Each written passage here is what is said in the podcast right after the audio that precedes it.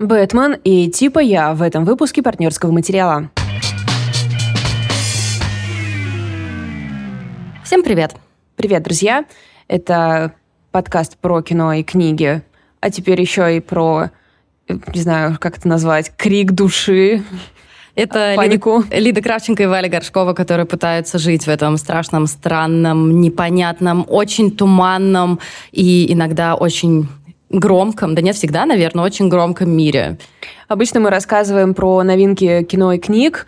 Сейчас мы немного добавили обороты и говорим просто о чем хочется, в смысле о тех фильмах, книгах, каких хочется.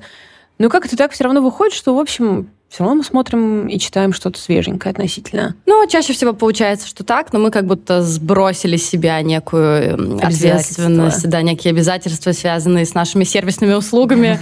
И поэтому, если вы с нами, то спасибо, это клево, это очень-очень-очень греет. Мы записываемся в библиотеке партнерского материала. Она находится в Нижнем Новгороде. Эту библиотеку мы создали благодаря тому, что, ну, до этого момента наш подкаст был довольно успешным, и у нас было много патронов. И благодаря им мы смогли создать такое место в Нижнем Новгороде, где люди могут по очень доступным ценам получать доступ к современной, качественной, хорошей литературе, которую мы своими ручками отобрали. И поэтому вот задний фон может быть не слишком чистый, но зато мы записываемся в нашей любимой библиотеке. Вы можете и, ее поддержать. И мы не устаем вас сюда приглашать, если вы в Нижнем Новгороде, тем более. Если вы не в Нижнем Новгороде, то заходите в гости, потому что мы всегда позиционируем это место как такое убежище, наверное, все-таки, да. Я, по крайней мере, сюда, когда прихожу, я чувствую, что я в каком-то коконе, в каком-то да. пузыре, mm-hmm. и иногда это все-таки очень-очень необходимо для сохранения хоть какого-то душевного равновесия, потому что всем нам оно нужно для того, чтобы потом мы все сделали правильно. Сейчас мы с вами будем делать то, что должно, мы будем смотреть, мы будем знать, мы будем поддерживать по всем возможным каналам, но я не устаю напоминать, что если у вас есть возможность как-то хотя бы на какое-то время себя заикарить, то нужно это делать. А я денег попрошу, друзья. если, а, если вы чувствуете, что вам хочется поддержать библиотеку, это можно сделать. У нас в описании эпизода есть ссылка на, извините, Бусти, и там можно подписаться на ежемесячное небольшое э, пожертвование. Они очень помогают нам, потому что все-таки книги, ну, вы видели, сколько стоят. Мы готовим переезд нашей библиотеки в такое более подходящее для наших читателей место – в общем, никакого давления, только если у вас есть лишняя пара сотен и вообще желание э, с этим повозиться. Да, и ты совершенно правильно сказал, что никакого давления. Сейчас есть огромное количество организаций, которые нуждаются в нашей и вашей поддержке. И мы с Валей просто, я не знаю, мне кажется, mm-hmm. мой ежемесячный платеж за последние несколько месяцев раздулся до каких-то огромных размеров. И это хорошо. И я знаю, что это нужно в первую очередь на самом деле мне. Да, да, да. Это какой-то налог на даже не знаю, как это... Я, я раньше называла, что называла все свои донаты до войны, называла э, э, налогом на контент. А сейчас это какое-то, не знаю, даже мне хочется какое-то более э, подходящее слово выбрать, типа на рассудок или на что? Ну, налог на то, чтобы считать себя даже не хорошим, а просто нормальным человеком, наверное, Может быть, да. да, да, да. То есть... Какое-то сохранение э, моральных ориентиров. Да, тем более для, мне кажется, для тех, кто живет в России, ага. это особенно важно. И Поэтому я так просто задоначу несколько тысяч рублей, просто потому что я хочу считать, что я не такой плохой человек.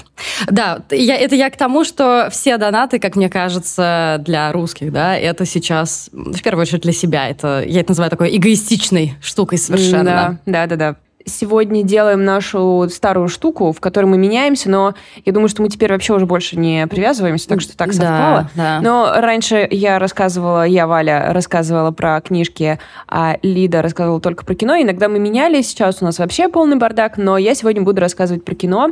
Я посмотрела нового Бэтмена, сделала это пиратским образом, как и все вы, друзья, потому что э, в России проката не было, он, кстати, какой-то был, но...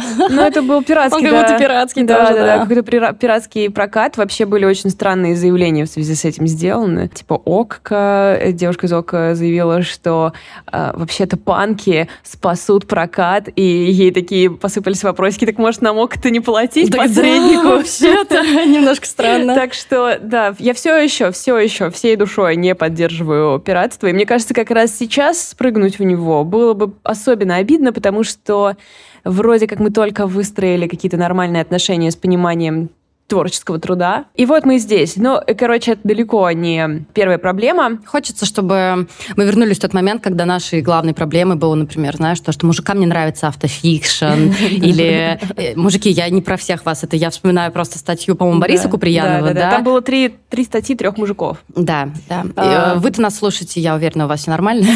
Или, например, то, что что же нам делать, мы до сих пор продолжаем пиратить, почему вот мы такие люди. Хочу, чтобы мы вернулись к тому, чтобы да. только это было нашей темой для дискуссии, конечно. Новый Расскажи. Бэтмен. Э, три часа. Роберт Паттисон в главной роли, в роли женщины-кошки, Зои Кравец в роли пингвина, Колин Фаррелл, которого вы не узнаете, потому что они очень сильно повеселились с гримом, Пол Дана, Джеффри Райт, Джон Туртура, Питер Скарсгард. Да. А где он там был? Он там играет, он, по-моему, прокурор там, который а, коррумпированный. Да, точно, точно. И Энди Серкис в роли Альф, Альфреда, которого мы увидим типа 4 минуты, и я просто возмущена. Я была так рада, когда увидела, что он играет Альфреда, потому что я очень люблю этого актера, и Альфред это очень важная роль, но... Да, да, какая-то ерунда произошла. В общем, я сразу вам, друзья, скажу, что я буду ругать Бэтмена, и я знаю, что он понравился людям, которые, которые мне дороги. Э, я предлагаю просто принять этот факт. Примите этот факт, ребята. Мне очень все не понравилось. Вообще, мне кажется, главная проблема заключается в том, что сейчас кинематограф, в кинематографе как будто бы отделы маркетинга научились работать очень сильно хорошо, а отдел кинопроизводства но это творческая работа, она не всегда удается, да, а у маркетинга все посчитано. Поэтому сейчас ожидание какого-то фильма гораздо веселее, чем просмотр этого фильма. Ребята, которые делают трейлеры, просто боги совершенно. Ты всегда смотришь трейлер, думаешь, о, господи, это мой будущий любимый фильм, а нет. Нет, это не так. И, конечно, премьера Бэтмена, учитывая его задержки, задержки съемок из-за ковида, э, то, что Роберт Паттисон перезаражал там всех ковидом, и то, что они очень долго не могли его запустить в производство, все это сопровождалось миллиардом публикаций каких-то классных. Мы первый раз видим фото Паттисона в костюме. Вау, Зоя Кравец в роли женщины-кошки. Просто хочу на секундочку сказать, что Зоя Кравец, безусловно, идеально создана для роли женщины-кошки, но как будто бы она абсолютно ничем не отличалась от того, как эту роль исполнила Холли Берри. И мне кажется, что если вы просто такие «Ха, классные горячие черные девчонки отлично играют женщин-кошек», то это очень поверхностный подход. Как будто бы нужно было добавить к этому что-то еще. Да, есть продюсеры, которые считают, что, видимо, этого достаточно, но, увы, нет, да, этого недостаточно. Да. То есть просто в какие-то моменты я думала, что это Холли Берри. То есть они неотличимы э, не в плане того, что черные женщины да, на одно лицо, ребят, а в плане того, что это абсолютно один типаж. Это образ просто действительно очень похожий, да, с точки зрения того, что, э, ну, какое-то настроение героинь, да, их какие-то мотивации, да. ну, за исключением того, что «Женщина-кошка» с Холли Берри это просто канонично дерьмовое кино, то есть оно mm-hmm. просто очень сильно плохое. А я посмотрела в кинотеатре, ребята, сколько мне было, 12-13, и я уже тогда, мне кажется, знала толк. Но согласитесь, что все-таки Холли Берри действительно, вот ты сказала, канонично плохое, плохое, но при этом образ женщины-кошки — это как раз канон. Э, Холли Берри сделала его. Она сексуализировала его просто до предела, и Uh, и вот мы снова здесь. И Другая, только... более молодая черная девчонка. И только сейчас я понимаю, насколько вообще-то это обидно, то, что вау, черная женщина играет женщину-кошку. Ну, типа, это, это очень круто. И это фильм, посвященный только ей, если что. То есть это э, черная актриса играет супергероиню, это э, центральный персонаж в фильме, и кроме того, я помню, что, я сейчас надеюсь, что я не ошибаюсь, главную злодейку играет великолепно Мишель Пфайфер. Да, и ты э, просто э, поправим, что это ведь не ты сейчас не про Бэтмен 22, а про женщину-кошку. Да, да, я да. прям чуть-чуть про ту женщину-кошку, то, что э, тогда, в каком-то, не знаю, 2002-2003 году, черная женщина против белой богатой женщины, тыры-пыры, и в это можно было напихать такое огромное количество социальных важных вопросов. Я сейчас не то, что главная зануда, что везде нужна социалка, но, ребята, это же было бы просто тупо интереснее, это было бы просто тупо круче, и, как я понимаю, ты хочешь как раз сказать, что э, в «Бэтмене 22» таких, таких же штук не хватило. Ну, да, безусловно, и если еще немного потоптаться здесь на женщине-кошке,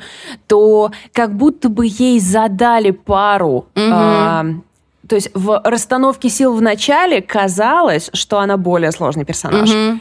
Но в итоге все свелось к сексуальным позам, к тому, как она пьет молочко из э, холодильника и делает это сексуально. Очень, конечно Как она же. переодевается и делает это сексуально, как она едет на мотоцикле сексуально. Ну, то есть, э, come on. Как будто бы немножко хотелось, чтобы был такой же прием, как был в «Безумном Максе», да? То есть мы смотрим, ну, вот последний, э, на данный момент вышедший «Безумный Макс», мы такие, ну, наверное, это фильм про Макса, а потом такие, фигак, тут вообще-то главная героиня Фуриоса, которую играет великолепный Шарлиз Терон, и все это понимают, и Том Харди абсолютно спокойно на подпевках, и я думала, что, может быть, тут тоже что-то такое будет, да, что не в очередной раз красивая женщина будет э, подпоркой, да, для белого Да, мужика. Да. Ну, и, конечно, э, если говорить про... э, Наверное, я буду кругами подходить Мгм. к Паттисону. Если говорить про других героев, то, собственно, Энди Серкис, который играет а, Альфреда, это... а, Ну, то есть, как будто бы Альфреда совершенно не было. И я, нет, наверное, я неправильно построила форму. Давайте я вернусь к, а, своим, к своему списку проблем, и Альфред од- одна из них. Но первая проблема это, конечно, как мне кажется, недостоверность формы. Достаточно свежий прием, что Бэтмен здесь встроен как триллер, как детектив, а не как супергеройское кино. Хотя, конечно, нам приходится смотреть на то, что чел одевает костюм. Надевает костюм летучей мыши, ну, скажем, окей, и просто начинает расследование уголовного дела. Это свежий взгляд. Ну, это неплохо. Да, то есть это довольно прикольно. Ну и то, что а, основами для этой детективной линии, да, выбраны абсолютно классические вещи типа 7, типа Зодиак. Но мой вопрос к Голливуду заключается в следующем. У вас там миллиард миллионов сценаристов, Плюс у вас миллиард миллионов сценариев куплены и лежит в шкафу. И неужели ни в одном из этих сценариев нет хорошей детективной линии, где главные скажем так, где ответы не находились бы путем того, что кто-нибудь забыл поднять ковер, например, это расследуя место преступления. И, э, ну, то есть, ребят, у нас даже сериалы уже давным-давно, типа, не знаю, Финчер снимет сериал, и он будет в миллиард раз гораздо более увлекательный и э, с точки зрения за- разгадывания загадки. У нас, более того, у нас больше не даже сериал, у нас сериал — это полноценная конкуренция, Абсолютно. которая показывает класс в, то- с- в том числе с точки зрения детективов. Поэтому, мне кажется, если ты делаешь фильм детективной линии с таким бюджетом, с таким замахом, да, ты должен держать в голове, что у тебя конкуренты не только там финчеровская какая-то классика, но и в том числе миллион миллиардов сериалов, которые мы все смотрели, и мы привыкли к тому, что нам дадут, ну, Мэри Застауна. Ну, вообще, да. Ну, то есть, ребят, 200 миллионов долларов бюджет, и сколько вы потратили на этот сценарий? Один доллар? То есть я понимаю, я понимаю все условности. Я понимаю, что супергеройское кино вообще строится на том, что мы принимаем определенную долю да, условностей, определенную долю упрощений, обобщений. Я все это прекрасно понимаю. У нас борьба абсолютного зла с абсолютным добром. Э, Я все время вспоминаю, как в нашем патроновском чате наша патронка описала... это- я считаю, что это должно быть в энциклопедии написано.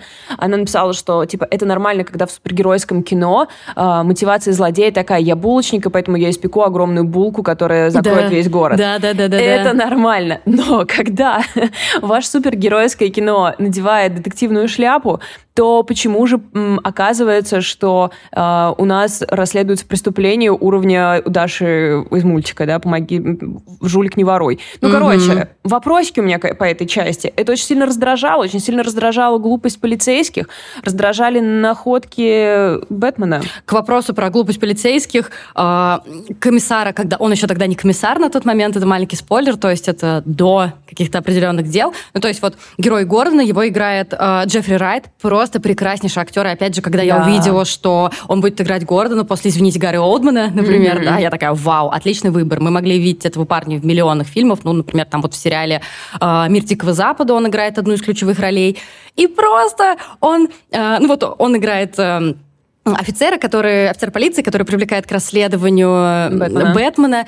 И он такой, вот тут такая штука, вау, Бэтмен, ты такой умный, ты вот это смог найти, а я-то как-то не догадалась. Ребят, мне кажется, даже не нужно любить прям канон Каноныч, да, комиксы, чтобы знать, что э, комиссар Гордон это не только неподкупный коп, да, не только в этом его фишка, а в том, что он очень умен, он очень изобретателен, и то, что он, ладно, он привлекает Бэтмена, но то, что он не может сам разобраться, это да. так, так обидно просто. И, и, и на самом деле очень сильно размыливается, очень сильно размыливаются ключевые персонажи.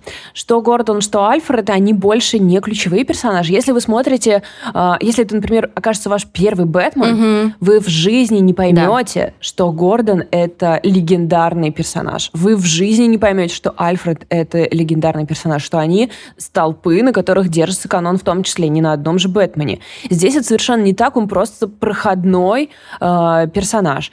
И загадки, которые они придумали, это частично, то есть оно все звучит многообещающе. Убийца оставляет шифры, он оставляет ребусы, подсказки, и они должны их э, разгадывать.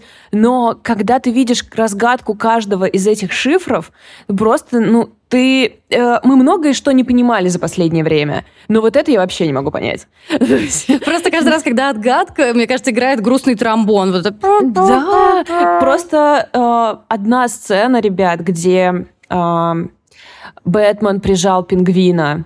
Э, Гордон, значит, идет дождь, они под мостом, все очень выглядит э, драматично, и они, значит, суют ему в лицо подсказку, типа, ха-ха-ха, мы поняли, что это ты, потому что здесь вот это написано, а им, э, им пингвин говорит, да здесь просто опечатка в предлоге, на самом деле здесь другое слово, и они смотрят друг на друга такие, о, опечатка, это реально другое слово, я просто смотрю на них, типа, ребята, вы, вы три мрачных парня под дождем, и Тратите разгадка, наше время. Да, и разгадка, что у вас там какая-то опечатка, и вы все выглядите максимально пафосно, вы как сильный дога, но при этом у вас в руках какая-то хрень. В общем, я не, не думаю, что при всей возможности обобщения и упрощения супергероического кино можно позволять себе настолько а, аляпистую детективную линию, потому что я абсолютно точно знаю, что по Голливуду ходят люди, которые могли бы из тех же самых данных собрать чуть более а, достоверную вещь. И, конечно, это очень сильно все разрушает. Э, важно отметить, что здесь у нас молодой Бэтмен, он всего там несколько лет, три, по-моему, пять, э, два, занимается тем, чем он занимается, два, по-моему, года. Но это вроде уже после Джокера.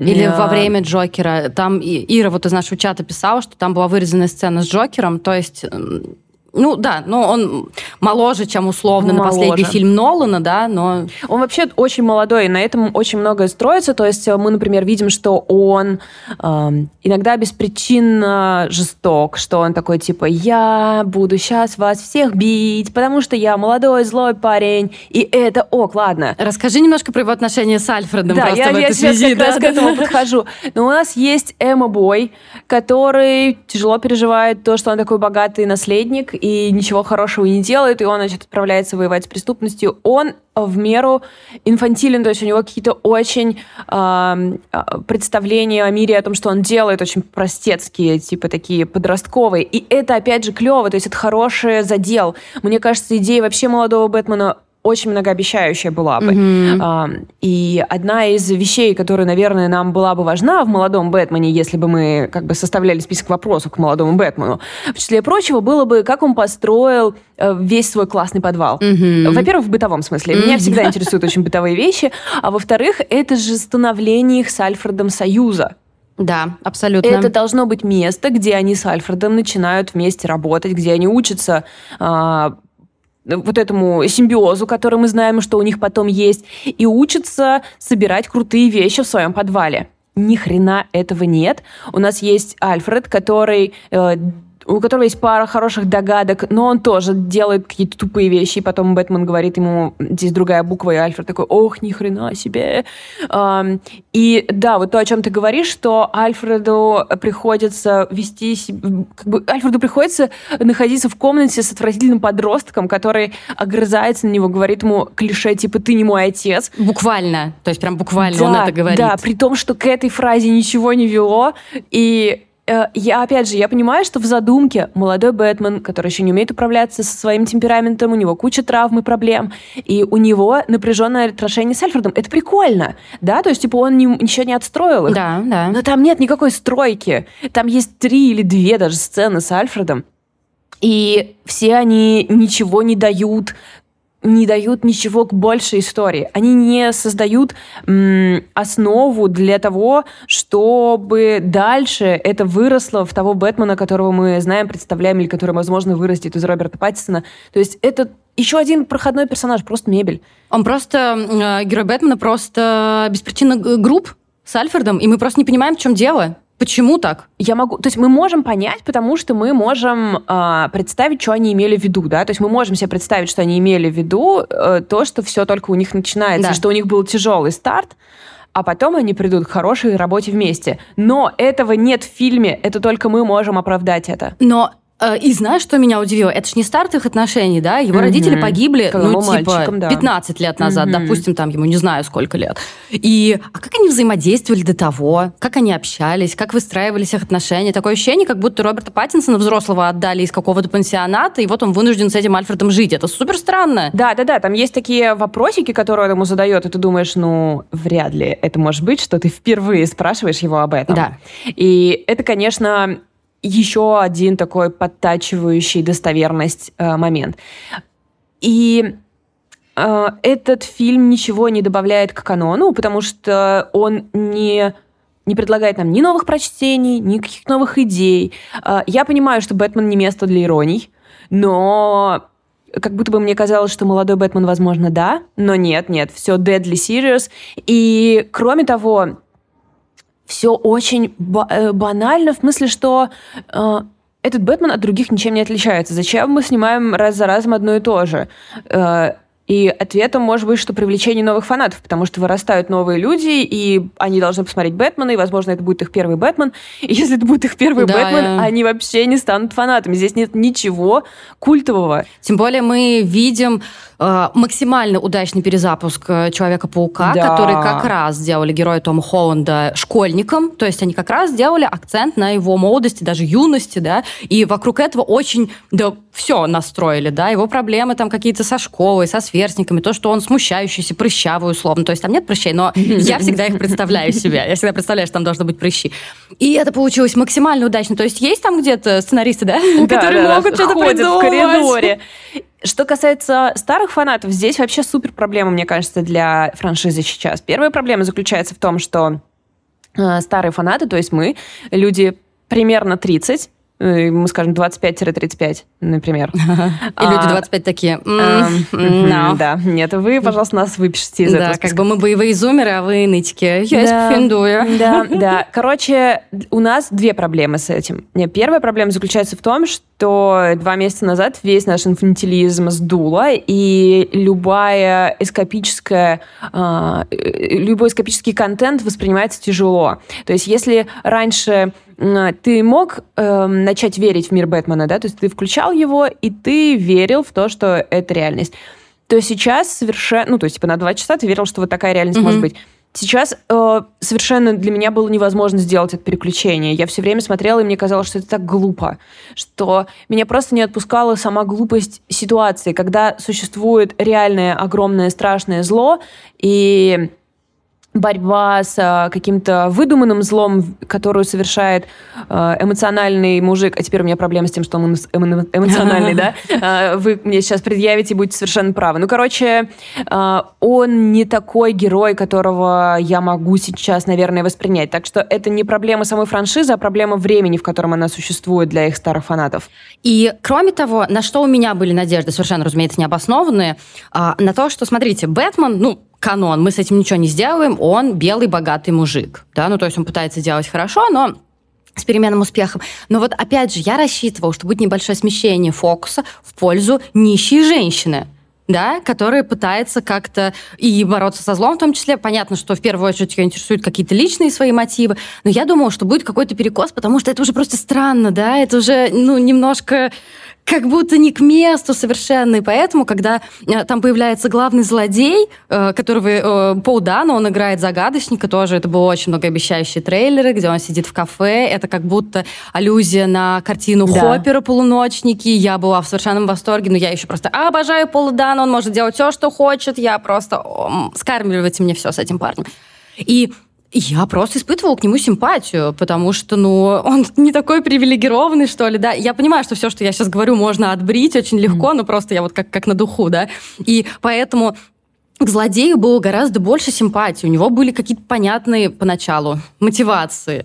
И я просто такая, типа, «А почему я должна напомнить, и почему я должна Бэтмена вообще симпатизировать? Ну, вообще, то есть... это очень, да, это очень хороший вопрос, потому что в ключевой конфликт строится на том, что злодей э, борется с коррупцией. Вообще-то да. И ты такой... Эм а напомните мне, как я должен расположить свою эмпатию в этой, на этой шахматной доске. Там э, с этим непросто. В конце концов, я, ну, слушайте, еще плюс три часа. В какой-то момент я перестала улавливать э, детали именно мотиваций, особенно вот в конце, после ситуации с ковром, я просто уже не могла дуплять, что вы все тут собрались.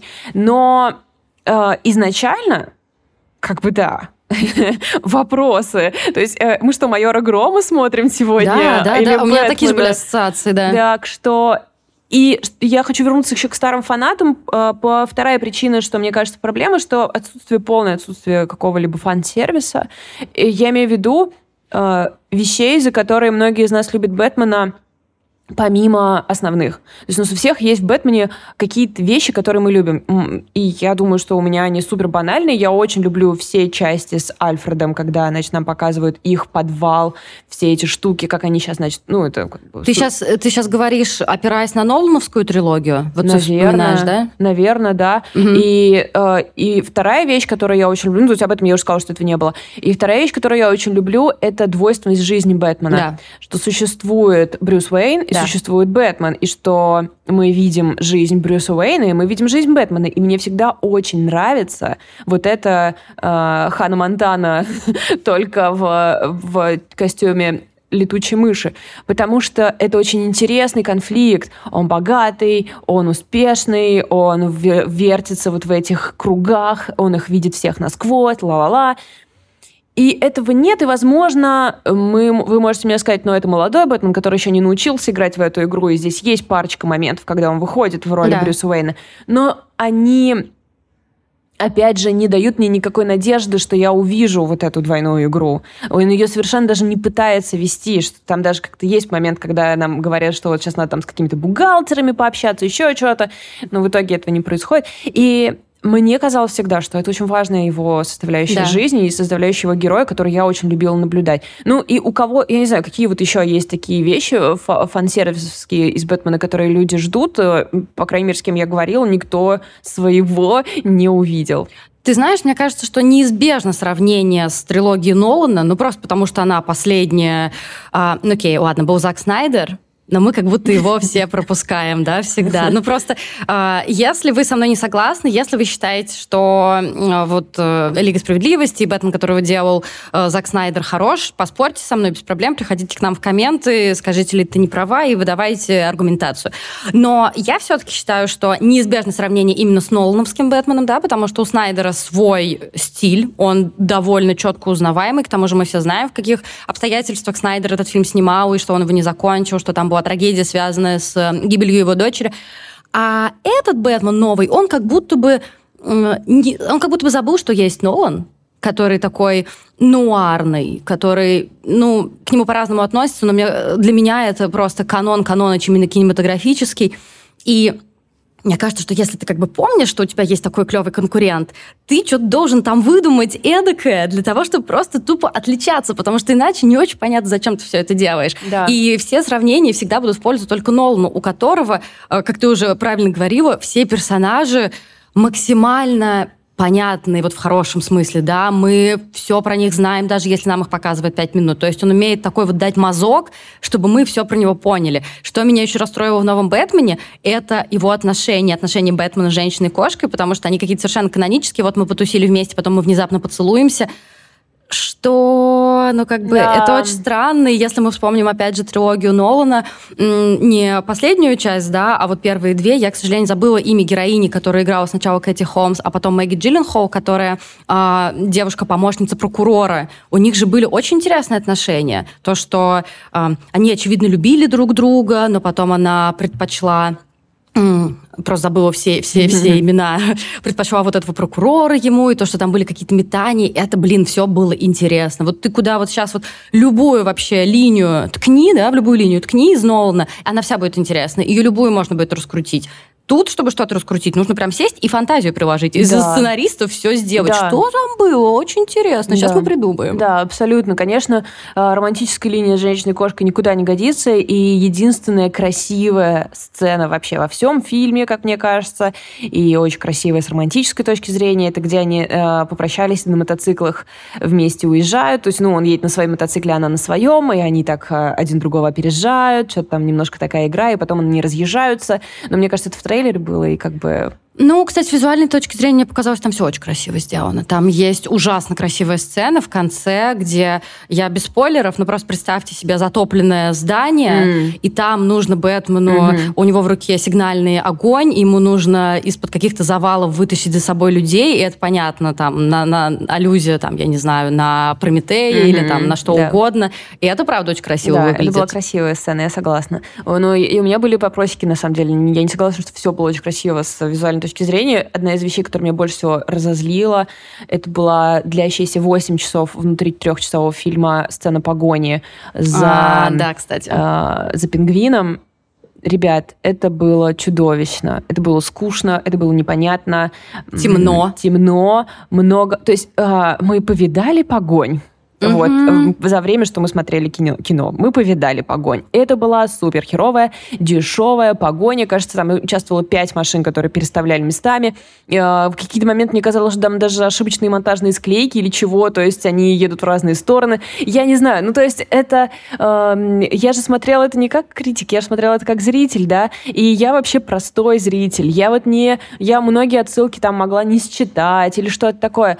Но когда ты даже простого зрителя раздражаешь своей погоней, что является самым простым, по-моему, приемом экшена в истории кино. Если уж даже ты простого зрителя своей погони не можешь увлечь, ну о чем вообще речь? Ну и, и окей, Колин Фаррелл в гриме, м- что мы можем сказать? Э, его не узнать. Классно, здорово. Круто, прикол. Замечательно. Это смешно, да. Ну, то есть вот такие вот вопросики. Так что, мне кажется, это, конечно, полная ерунда. Мы очень сильно э, Роберта Паттисона фетишизировали за mm-hmm. последнее время, мне кажется. И он находится в очень хрупком положении, потому что все, что связано с Робертом Паттисоном вне кино, нам всем очень сильно нравится. Он очень классный парень, интересно читать его интервью, он э, производит лулзы.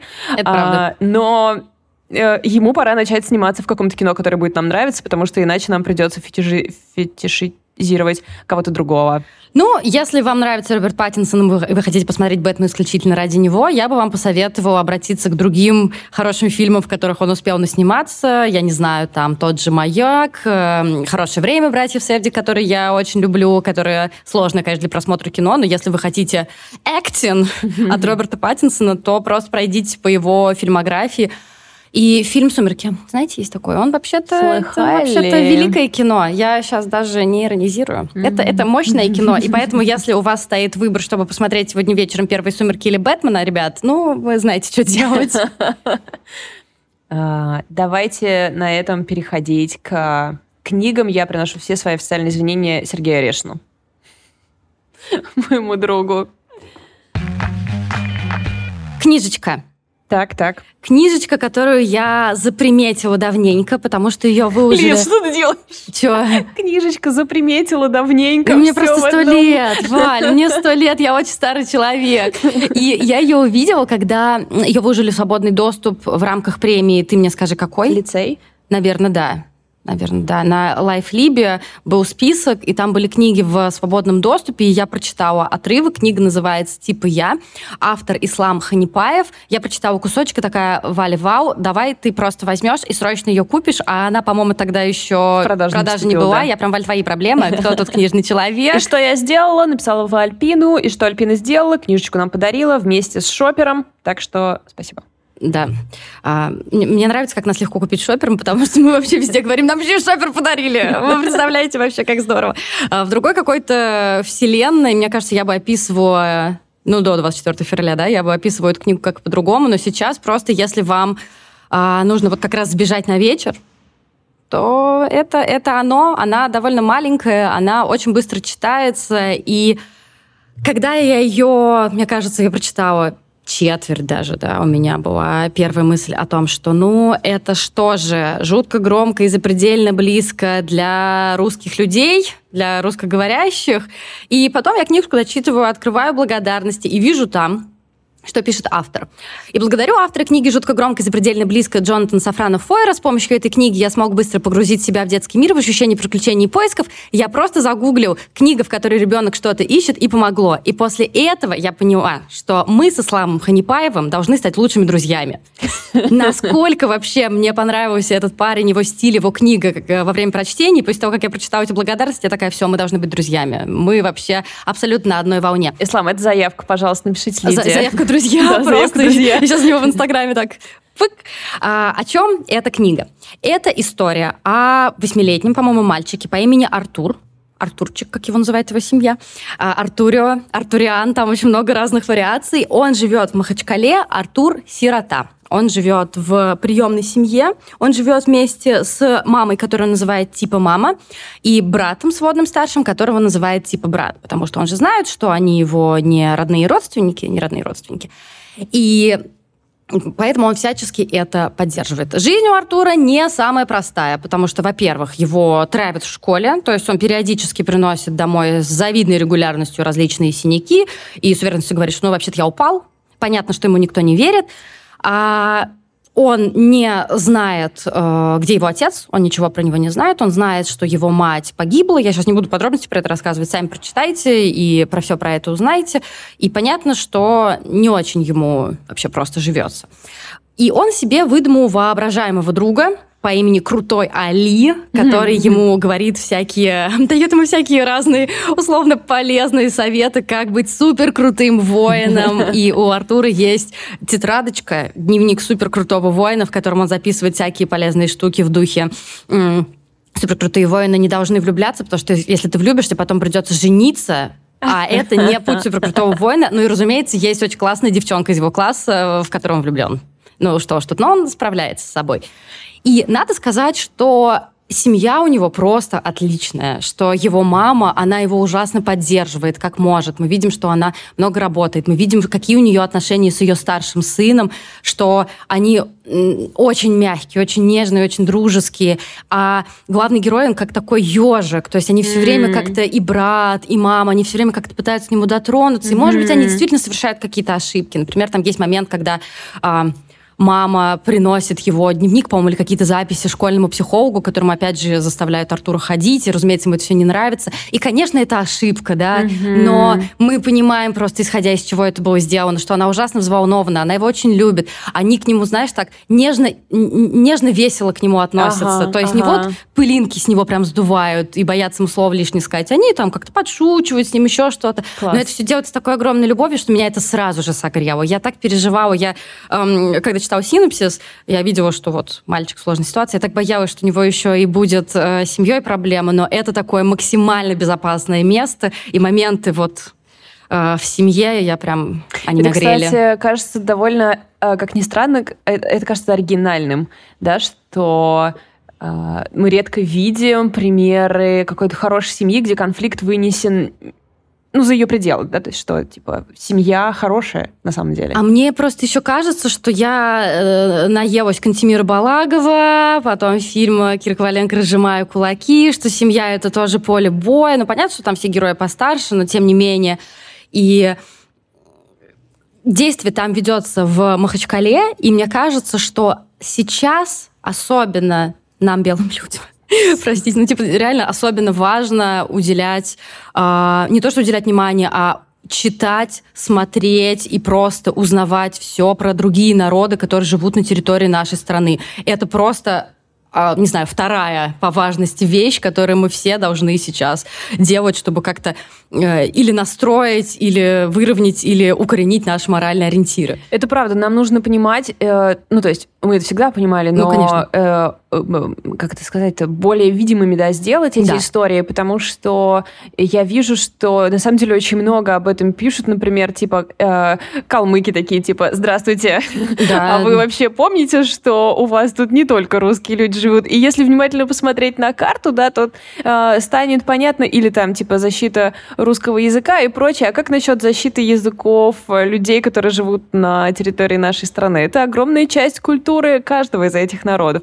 И как бы все... Мы с тобой очень часто, на самом деле, об этом говорили, да, что вот, например, про якутское кино, да, что вот было бы здорово, чтобы у... Э, мы могли еще больше видеть всякого разного кино, читать всяких разных книг и так далее. Но большая проблема с этим связана а, которая заключается не, в том, что, не только в том, что мы не читаем, потому что я абсолютно уверена, что, в принципе-то, мы, как общность людей, а, мы с удовольствием что-нибудь такое прочитали бы.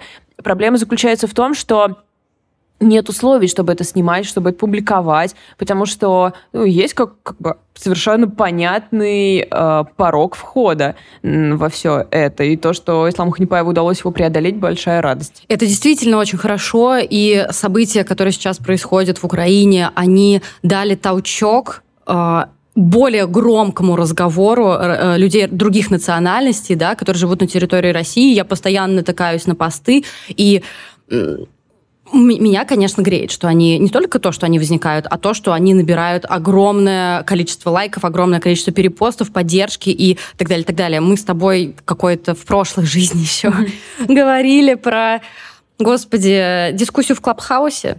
Ребят, сколько это было? 30 лет назад? Около.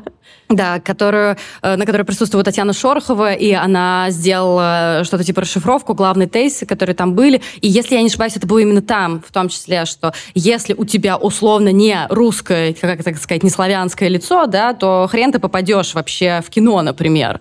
И это тоже вообще-то супер странно, потому что лица в нашей стране максимально все разные, и почему как бы мы не принимаем это, ну не мы, а вы поняли? Ну да. Как должное, это тоже очень странно, поэтому я с огромным удовольствием это прочитала еще и с той точки зрения, что действие происходит в Махачкале, там Махачкала там тоже описывается, там описываются, не знаю, там всякие бытовые штуки, улицы, город, они там, так как вот действительно там есть вот этот сюжет поиска, да, то есть главный герой начинает кое-что искать, ну, когда вы все, когда вы все будете читать, вы все узнаете что. И они в том числе ездят в автобусах, там они подслушивают какие-то разговоры, разговоры водителей. И понятно, что первый слой это то, вот как э, главный герой выясняет, что значит в его терминологии быть воином, а что вообще значит быть хорошим человеком, mm-hmm. а, там, настоящим мужчиной, да, в его каких-то вот э, интерпретациях. Вообще, э, что значит быть добрым, что значит быть злым, плохим, потому что он-то хотел быть злым воином, yeah. да, чтобы всем раздавать люлей, чтобы никто его не обижал, mm-hmm. никакие гасаны, вонючки и все такое. Я просто хочу маленький отрывок прочитать, чтобы было э, понятно, как это все делается. Ведется повествование от лица этого главного героя, и то есть понятно, почему у меня возникла ассоциация жутко громко запредельно близко, потому что там а, вот этот язык маленького мальчика очень хорошо описан и прекрасно переведен на русский язык в том числе. И вот у а, автора получилось, мне кажется, тоже это все очень круто сделать. У меня вообще ни одного не возникло сомнения, что со мной говорит восьмилетний мальчик. А мне кажется, что это не самая легкая задача, да? Вообще не легкая. У, у, него, у него это удалось. А, я уже давно пытаюсь говорить «же есть», но это слово пока звучит из моего рта тупо. У всех вокруг это получается легко и естественно, но я раньше не говорил «же есть», а теперь научиться тяжело. Это как родной язык. Мама учила меня говорить, но меня плохо получилось. Ее убили, и теперь меня никто не учит, и я не могу говорить. А крутые слова — другое дело. У меня есть учитель, крутой Али. «Же есть», «же есть», «же есть». А что она значит, если точно? Крутой Али пожал плечами. Он не знает слова, которые говорит. Ему нельзя знать их смысл, потому что он крутой, и поэтому он сказал, тебе не нужно знать смысл, ты должен просто говорить правило номер 46, записывай.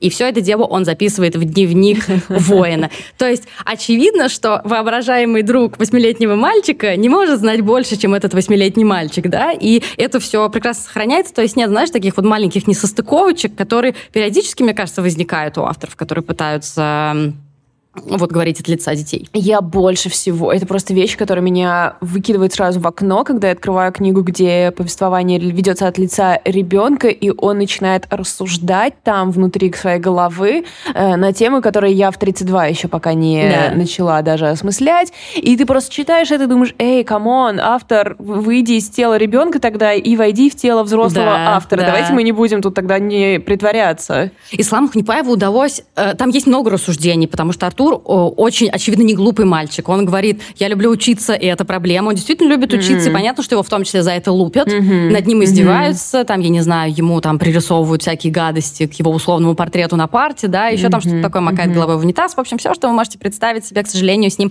происходит. И Ислам Ханипаев не отказывает ему в том, чтобы быть не глупым мальчишкой. Mm-hmm. Mm-hmm. Просто ему как-то удается передать все эти рассуждения так, как да. Они должны да. быть, и я совершенно преклоняюсь перед этим. А, у меня было немножко, знаешь, неудовлетворение от концовки, как будто бы вот какого-то супервзрыва, да, не произошло в конце, но потом я... Суперкрутого взрыва. Суперкрутого взрыва, суперкрутых воинов. Но потом я начала думать о том, что, ну, подожди, а он вообще должен быть тут, да? Ну, почему он должен быть тут? Ну, то есть, да, он там пришел к какой-то своей цели. Не всегда, наверное, должна быть какая-то очень громкая кульминация.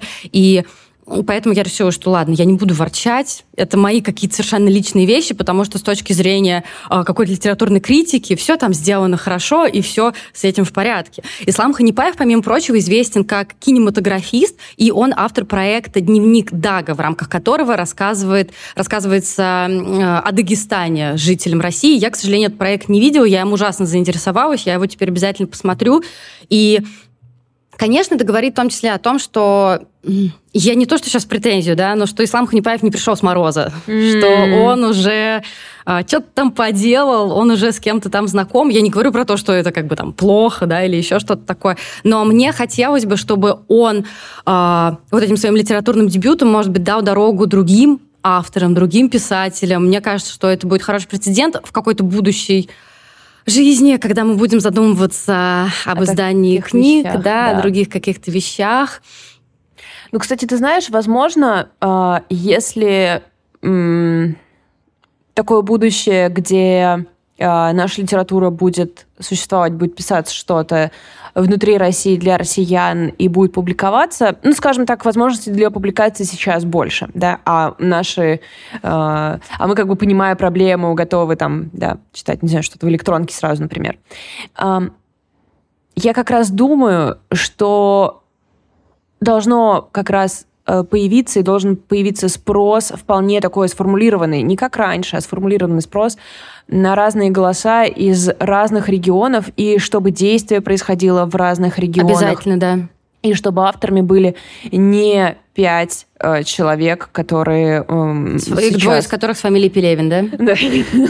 И мы будем хотеть этого, потому что есть определенная проблема в том, что как бы у нас есть вопросики к тому, как рефлексировалось наше общество до данного момента, да, литературы. Да уж. И сейчас как будто бы очень сильно срезан вот такой, ну, верхушка какая-то срезана у наших ощущений, да, и всего прочего. Хочется, чтобы как-то все сразу попадало куда надо, прямо ровно в сердце, в душу. И больше вообще никаких скидок делать не хочется. Вот как мы раньше сидели и обкладывали все, ну ничего, ничего, это его первая книжка, а вторая книжка будет получше, еще что-нибудь такое. Нет, все, и там, там покупаешь из вежливости какую-нибудь новую лицкую, потому что думаешь, ну вот, сейчас буду читать, что там так. Мне кажется, все это вообще закончилось, и хочется каких-то настоящих, аутентичных историй, чтобы их рассказывали настоящие люди, а, а не авторы какие-то брали себе чужие голоса. И, ну, не знаю, мне кажется, что книжному рынку придется это услышать. Если вы нас слышите, есть ли здесь кто-нибудь, кто нас может услышать, это наш четко сформулированный запрос. Нам очень хотелось бы читать больше калмыцких авторов, э, дагестанских авторов, я не знаю, бурятских авторов, якутских авторов. Пожалуйста, дайте нам этого всего, мы очень хотим это все уже потреблять. И мне кажется, что тебе тут, наверное, виднее, но у меня такие ощущения, что мы идем к какому-то оформленному самоиздату, да, ну потому что вот то, что делает сейчас букмейт, это, конечно, не сам издат, это такое электронное издательство, да, как это правильно называется, я не знаю, цифровые какие-то книги, которые они делают в рамках Bookmate Originals, как будто бы мне хотелось бы, чтобы была еще какая-то инициатива, а, знаешь, как в моих мечтах это выглядит? А, ну, какой-то сервис, mm-hmm. в котором есть в том числе редакторы, которые принимают... А, самотек? С, самотек, но с какой-то там, с каким-то уровнем фильтрации. Мне кажется, что с учетом в надвигающейся бури на все, и в том числе на книжный рынок, возможно, это было бы, это было бы уместно, потому что тот сам, сам издат, который все-таки сейчас есть, ты чувствуешь, что ты просто, ну, копаешься, ты никак не, да. это не отфильтруешь. Если да. бы хоть как, какой-то был уровень отбора, разговора, ну, вообще без проблем. Мы все читаем с телефона, мы все читаем с читалок. Я думаю, ты совершенно права. На самом деле, э, по прогнозам, ну, то есть, как мне сейчас часто меня спрашивают, и mm. да, меня сейчас спрашивают, как ты думаешь, Валя, будет ли рост электронных книг? Но, во-первых, все последние годы, включая пандемию, да, а, про пандемию тоже все ожидали, что будет очень большой рост электронных книг, и его, как ни странно, не произошло. Последние годы а, была стабильность в этом, типа вот, там, не знаю, 10 лет рос, рос, рос, рос, рос, забрал 40% рынка, остановился на 40% и оставался на этом уровне в течение долгого времени. Конечно, я думаю, сейчас этот рост случится в первую очередь из-за пиратства, угу. потому что как-то, может быть, книги будут слишком дорогие, и в какие-то моменты ты там просто попробовать не возьмешь себе книгу за 800 да. рублей, ты ее спиратишь. Я надеюсь, что после этого ты такой, она мне понравилась, ты ее купишь, да. но как бы окей, посмотрим на то, э, что мы будем есть. И еще большая проблема была в том, что издатели не любили электронку. Издатели очень сильно боялись, и Эксмо в первую очередь, как э, главный монополист, постоянно говорили о том, что электронное издательство это значит кормить пиратов, и что только из-за пиратов у них продажи не растут. Ребят, у меня огромный список причин, почему у вас э, продажи не растут, который начинается с того, что некоторые книги вы пишете херовые выпускаете. Да уж. Ну ладно. И они очень боятся делать релизы одновременно с бумагой. Они не делают удобных площадок, не делают удобных платформ и так далее. И, конечно, когда ты понимаешь, что между э, физическим релизом книги и может пройти 3-5 месяцев, ну, это странно. Мне кажется, сейчас ситуация изменится, просто потому что книжку напечатать будет очень сложно в плане бумаги, в плане типографии, в плане краски, клея и так далее. Вот. И, может быть, вот в этом смысле только произойдет сдвиг, но согласись, что э, привычки все-таки дело не в том, что ты любишь физический запах книг, вот как вот это все да. фетиш. Э, э, это может быть, но это не причина. Но есть определенная привычка в том, как ты потребляешь контент. И для меня читать в бумаге все-таки гораздо предпочтительнее, чем в электронном виде. Ну, мне просто так, знаешь, меня так распределилось. Э, мне кажется, я треть в бумаге, mm-hmm. треть слушаю, треть читаю там на условном букмейте. Ну, например, я думаю, у меня да. так же, да. Ну, то есть больше удовольствия как будто я получаю как раз от того, когда я читаю в бумаге. Как будто да. Но представь себе, что есть какой-то хороший проект, за который взялись э, люди, которым ты доверяешь, которые говорят, что вот это условный сам издат, вот, например, есть система, где вы можете донатить, я не знаю, там, напрямую да. авторам, например, да, что круто. И вот это есть в твоем телефоне. Да мы все, конечно, это будем читать. Вообще сто процентов, ты супер права. И я думаю, что вообще за последнее время уже сформировался ну, то есть люди уже умеют это делать, да? потому что мы видели очень много независимых. Я вот сейчас думаю про незнание в первую очередь, да, про, толст, э, про тонкий литературный журнал. Э, люди уже научились это делать, люди уже знают, что такое open call, люди посылают туда свои работы. Мы видели очень много хороших сборников, которые выпускают школы писательские, да, или какие-то инициативы. У нас вот сейчас э, книжка Э, которую школа Оксаны Васякина делала, и там замечательные рассказы. Э, Все это уже немножко отработано, и это как раз инициатива снизу, а не из издательств. И мне кажется, что вот эти люди, они что-то такое сделают. И мы будем первые, кто, конечно, туда задонатит. Uh, да, и мне кажется, что чуть-чуть ситуация меняется, потому что, например, наш дружочек с тобой Артем Сошников, который написал книгу «Наблюдатель», это же, по сути, сам издат.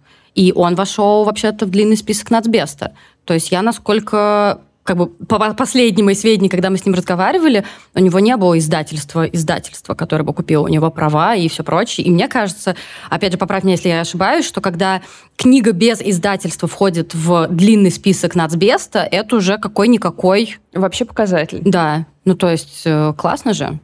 Э, заканчивая говорить о книге типа «Я Ислам Ханипаева», я вспомнила, что когда я говорила про книгу Карин Шейнян «С ключом на шее», мне совершенно справедливо прилетело, что хватит уже сравнивать, вообще, в принципе, сравнивать с чем-то. А у меня вот этот мой прием, что это русское там, это русское оно, это русское вот то. И сейчас я опять же начала с этой ошибки. Если сравнивать с а, русскоязычными какими-то текстами, то в первую очередь у меня была ассоциация, конечно, с Фазилем Искандером. Если вы его тоже очень любите, то это достойный такой, не знаю, правнук. Ну вот э, в хорошем смысле, не в том смысле, что вот он такой все спер, да, а в том смысле, что э, есть я, традиция. Есть традиция, и я почему-то уверена, что Ислам Ханипаев Фазиль Искандер читал, очень его любит, и я просто это вижу, мне это очень приятно, и я такая в очередной раз переворачиваю очередную страницу, думаю, вот, Ислам Ханипаев, мы с тобой друзья. Ты еще этого не знаешь. Ты еще этого не знаешь, но в Нижнем Новгороде у тебя есть очень-очень хороший друг, и я уверена, что когда ты эту книжку прочитаешь, у Ислама Ханипаева станет на двух друзей больше. Поэтому, ребят, если у вас есть возможность эту книгу заполучить, эту книгу как-то прочитать, а, это на самом деле огромнейшее удовольствие, а если вы ее сможете прочитать в бумажном да, варианте, то вы увидите совершенно прекрасные иллюстрации Нюси Красовицкой. Мне кажется, что Ханипаеву с ней очень-очень повезло. Э, иллюстрации сделаны, да, не стилизованы под рисунки как раз вот ребенка. Детские, да. Что это вот как будто бы мы видим дневник суперкрутого воина, что это все рисует Артур, то есть э, такая, такой наив... Да, да, да, да, да, такое наивное искусство, искусство, какие-то записи, еще что-то такое. Обложка очень крутая. Обложка просто супер крутая. И за... мы поставили в нашей библиотеке эту книжку на детскую полку. Я тоже, наверное, думаю, что я ее сейчас все-таки перенесу с детской полки, что она достойна быть, не знаю, в наших рекомендациях, наверное, да так поступим. Просто такая, Ислам Ханипаев, добавь меня в друзья. Ну, потому что действительно, не часто ты сейчас испытываешь какие-то такие приятные, позитивные эмоции, и благодаря Исламу Ханипаеву я это все испытала. Спасибо ему за это огромное. Ну что, мне кажется, в этом есть вообще большая надежда какая-то, когда ты ну, что-то какая-никакая, да. да. Чего-то немного на свет идешь. Спасибо вам, ребята, что дослушали до этого момента. Вы знаете, что делать. И мы вас призываем к нам в комментарии, в Инстаграм приходите, давайте болтать. Мне очень понравилось, как в прошлый раз мы поныли, что там никто не пишет, вы вообще переварили горшочек. Валь, я думаю, не в этом его дело. Просто ну, потому что к нам Алексей пришел. Его все любят. Просто было так смешно, что мы только поныли, что никто ничего не пишет. И еще одна маленькая штука, то, что мы же, не знаю, заметили вы или нет, мы с Валей решили, что мы раз какое-то время будем приглашать к нам каких-то приятных нам людей в том же формате, чтобы они были нашими соведущими и просто с нами разговаривали, тоже говорили, как у них с книгами, как у них вот с чтением, с просмотром кино. Если у вас есть какие-то идейки, да, кого, кстати. как вам кажется, нам нужно заполучить, кому нам нужно написать, тоже предлагайте. Стыда у нас никакого нет, поэтому будем, будем пробовать э, заманивать людей. Да. Э, спасибо, ребята. Обнимаем вас очень крепко. Всем пока.